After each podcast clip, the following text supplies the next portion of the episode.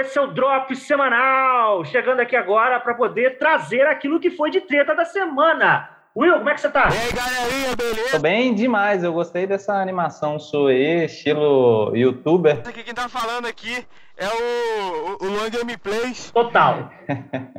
Total. É muito 10 bom. 3 de uma quarta-feira, depois de um dia de trabalho cansativo, um calor que não May the for be with you. Não é isso? É hoje, né? Pois é, exatamente. Aí eu não pronuncio inglês como você pronuncia, mas ah, o que nós vamos falar aqui hoje tem a ver com isso, né? É, sim. Tem, e pior que tem tudo a ver mesmo. Pois é, dia especial hoje. Hoje é um dia especial. Ah, lembrando que a gente, nós estamos gravando em uma quarta-feira de maio de 2022. Provavelmente esse episódio vai estar sendo postado lá no final de semana, né? Dessa mesma semana. Então, se você estiver vendo isso depois também, a gente já está datando logo aqui esse episódio. Pois é, nós temos uma relação com o espaço-tempo muito interessante, né? A gente grava as coisas no passado, não no presente. As coisas são editadas no presente e elas são, né, publicadas no futuro. Os nossos episódios são meio... Depois do episódio de Interestelar, nada foi o mesmo. Conhecemos Garganto aí. Não, eu conheço Garganto é aqui do lado de casa. Rapaz, nós não estamos ainda assim, não sei, a gente está às 10 horas, acho que até meia-noite essa questão do título, né? Ou não? Já fechou? Você sabe dizer? Sim, fecha exatamente à meia-noite, né? Então, quem estava sem título até agora já era perder uma grande oportunidade de ajudar em tudo isso aí que a gente tenta conversar aqui, né? Nas entrelinhas do, dos nossos episódios. Pois é. é. Obviamente a gente não pode não estar ao vivo, a gente não pode falar, galera, você que está aqui agora 10 horas, vai lá e. Não pode, porque, como eu disse, nós temos um gap temporal, uma distorção do espaço-tempo. Mas, o que nós vamos discutir aqui hoje, rapidamente, com você ouvinte, o nosso querido Léo, mais conhecido como Leonardo DiCaprio, dia 28, quinta-feira, 28 de abril, defendeu a importância do voto do brasileiro para o futuro da Amazônia no Twitter. Já, já dá para entender que tem treta no Twitter, nós vamos falar aqui, nós vamos trazer para vocês um, um lado, talvez um lado inútil ou um lado dessa discussão, né? E isso gerou um atrito com o nosso querido president. É, a gente não, não quer falar o nome dele para não dar ibope, né? Pois é. é. E, mas sabe por que gerou a treta? Isso é importante dizer. É porque essa ação do Leonardo DiCaprio, e a gente vai falar dos desdobramentos dessa ação dele, que é essa postagem dele no, no Twitter, né? Isso, gerou uma ação efetiva aqui no Brasil, é, na questão dos jovens fazer o seu título de eleitor mas isso tudo começou com a Anitta. Prepara. E a Anitta, ela sempre tem uma treta aí com o nosso atual presidente. Não só a Anitta, né? Eu acho que quase todo brasileiro tem uma treta aí com, com tudo isso que tá aí, tá ok? Pois é, né? Olha só. A Anitta aí encabeçando esse bagulho. É, aí nós temos Mark Hamill, Mark Ruffalo, ou Ruffalo, Mark não sei como é que se pronuncia. Nós temos o nosso querido Léo. Nós temos vários artistas, Zé Pagodinho, o pessoal que está encabeçando essa questão da importância né, da galera participar ativamente. Isso é legal, isso é bacana, é usar dessa vitrine, dessa mega vitrine dessas pessoas com seus seguidores para causar uma mobilização política em, em prol da democracia. Eles estão deixando a gente sonhar. Mas o, aquele que você sabe quem não gostou, não gostou parece que ele não gostou, Will. Você viu isso?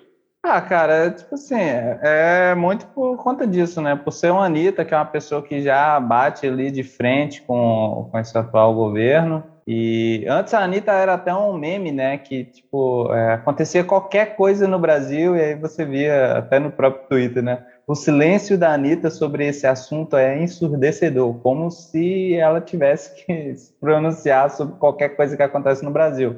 Sim. Mas esse movimento político dos artistas, e é bom até a gente pautar aqui que quando a gente fala de movimento político, a gente não está necessariamente direcionando o nome política a um determinado partido em detrimento ao outro. Não, política é tudo que você faz hoje em dia, principalmente num Brasil pós-pandemia, onde a maioria da nossa população ainda passa fome, né, está em segurança alimentar grave, só da gente estar tá aqui usando tecnologia, eu já jantei, por exemplo, por conta do horário, só de eu ter jantado hoje já é um, um movimento político, né? Então, é importante ver artistas assim como a Anitta se posicionando. E o rapaz lá ficou bravo, nervoso e não gostou porque ele acha, e tomara que ele esteja certo, que essa galera que está se movimentando para tirar título de eleitor vai vir numa corrente contra ele, né? Mais especificamente ele dizer. Espero que sim. Pois é, né? O fomento da democracia por si só deveria ser algo que não deveria ter, pelo menos pelo líder máximo de um país democrático, deve ser visto como. como já viu gato quando vê água? Sabe aquela coisa? É, falou em coisa democrática com ele, é como, por exemplo, incentivar os jovens de 16, 17 anos a a tirarem o seu título de eleitor para participarem do processo democrático e não para votarem contra mim. Então, ou seja, é, é, entende? Ele automaticamente viu essas duas coisas como é uma só, né? Só. Então, assim, nós temos, de acordo com o Tribunal Regional Eleitoral Paulista, 45.220 pessoas dessa faixa etária, 16, 17 anos, se alistaram na Justiça Eleitoral, um aumento de 31,3% na comparação com fevereiro. Que até o fim de fevereiro eram 144 mil 631 eleitores menores de idade, passando para 189.851 no fim de março. Isso é sensacional, porque nós temos, então, a inserção dessa galera por livre e espontânea vontade ali no, no, na participação política, e isso para a democracia é fomento da democracia. Obviamente, para aqueles que se sentem ameaçados quando a democracia é alimentada, isso gera hashtag raivinha. Eu tô bravo. Hashtag, né, ah, não sei o quê, fica aí com seus filmes e deixa a Amazônia em paz. Então, assim, Twitter é a fonte de muitas bizarrices. Interessante, eu tô vendo um, um ator de cinema hollywoodiano discutindo com um presidente, né, um líder de uma república democrática da América do Sul. Interessante isso. Que, que, que mundo é esse, né? Que, que, que, coisa, que coisa mais né, diferente, né? Sei lá. Cara, assim, eu, eu não vejo nem como diferente, porque a gente está vivendo hoje a questão de guerra de narrativa, né? E internet hoje, me parece, aí é um, uma percepção minha, tirada da minha cabeça, que assim, o debate está sendo em um determinado assunto. O, o modus operandi dessa galera que, e aí méritos desse governo, é entender que se o holofote está numa determinada posição, ele consegue trazer o holofote para ele, né? A discussão nem nem estava sendo sobre ele, traz o, o holofote para ele e ele, ele dá a mensagem e atinge quem ele quer, quer atingir. Por exemplo, tá vindo a onda ali, opa, vou surfar essa onda e sair no final dela ali, leso, bonito. Então, isso é uma tática interessante que a extrema-direita, ela sabe fazer muito bem. E a gente que está contra esse movimento, a gente tem que olhar com carinho tudo isso, né? Fazer as devidas críticas, mas entender como é que eles fazem para a gente tentar fazer também, né? para não sair tão atrás assim. Sim, sim. A gente está aqui hoje dando o primeiro passo nesse drop semanal para poder trazer um comentário bem leve, bem extrovertido sobre esse, essas coisas que marcaram, dentre as coisas que marcaram, né? A gente está em plena guerra também entre o, é, Ucrânia e Rússia, nós já falamos disso né, no nosso TalmaCast, mas a gente, com isso, quer, por exemplo, convidar a você que está aí nos escutando, você que ousou apertar o play né, para nos ouvir, livre espontânea, né, coragem, muita coragem, o Twitter, nessa eleição, o que, que vai acontecer? O Twitter vai ser fundamental? Temos os aparatos de controle justamente para tentar brecar as, as fake news, é, nós estamos já vendo o aquecimento para isso. Né? Acho que quando a gente chegar perto das eleições, o Twitter vai ser um lugar, um palco aí de. Já é um palco de, de, de várias tretas, mas eu acho que o Twitter aí vai ser.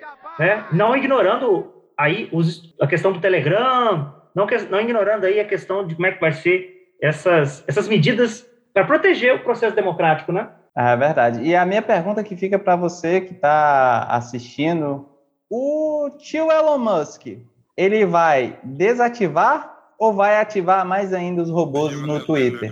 Então comenta aqui embaixo, curte a gente, compartilha e é isso. Que essa discussão não termine aqui, que continue nos nossos comentários, nas nossas redes sociais, certo? Let's rock. Muito bem lembrado, muito bem lembrado, caríssimo Will.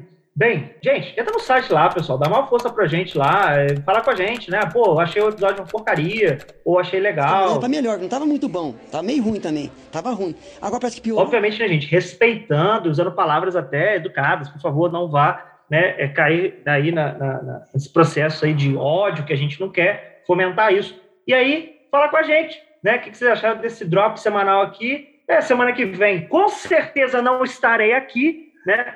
Outras pessoas virão para esse Drops aqui do TalmaCast. E se você está filmando isso e isso vai vídeo, eu estou aqui, parece que alongando igual aqueles velhos.